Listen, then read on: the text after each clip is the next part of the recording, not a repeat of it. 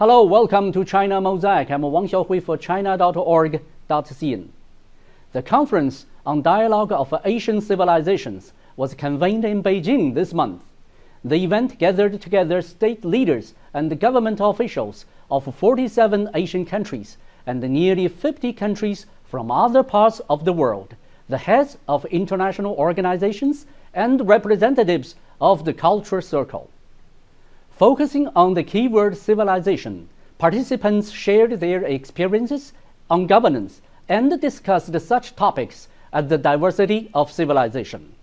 Various activities, including an Asian culture carnival, Asian cuisine festival, and Asian film and TV week, added allure to this unprecedented event.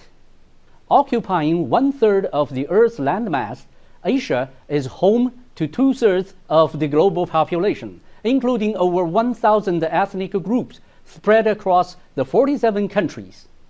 Plains are different from mountains, rivers are different from deserts.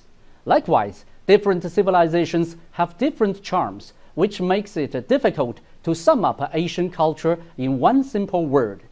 The CDAC served as a platform for Asian countries to engage in dialogue. China took this opportunity to call on all countries to respect each other and to treat each other as equals amid diversity. It also called on every nation to remain open and inclusive, drawing on each other's strengths, advancing with the spirit of times, and exploring new avenues for development. This grand event was successfully convened thanks to the enduring cultural exchanges of Asian countries. Asian people have maintained long standing friendships with each other. This can be demonstrated through many incidents. A Japanese troupe adapted a much loved Chinese story, The White Haired Girl, into a ballet opera and has been performing it for decades.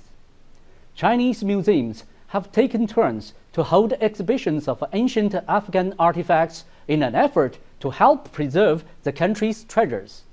Such practices laid a solid foundation for the CDAC, which further facilitate in-depth exchanges between different civilizations in a large scale and institutionalized way.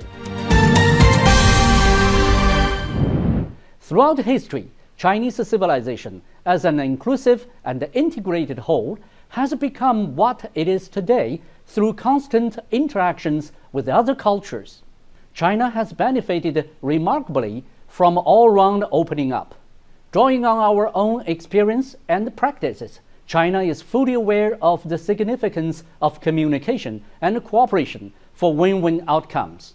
Cooperation frameworks such as the Belt and Road Initiative and the Forum on China Africa Cooperation have brought new developmental opportunities for both China and the world. Recently, some US politicians have been distorting reality and propagating a misguided concept of the clash of civilizations.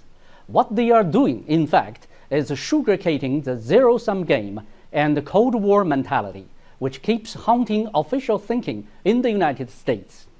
As an ancient civilization, China is a country with confidence and responsibility.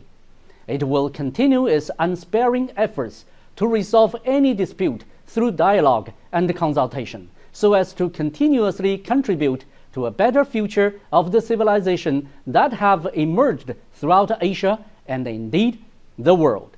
Thank you for watching.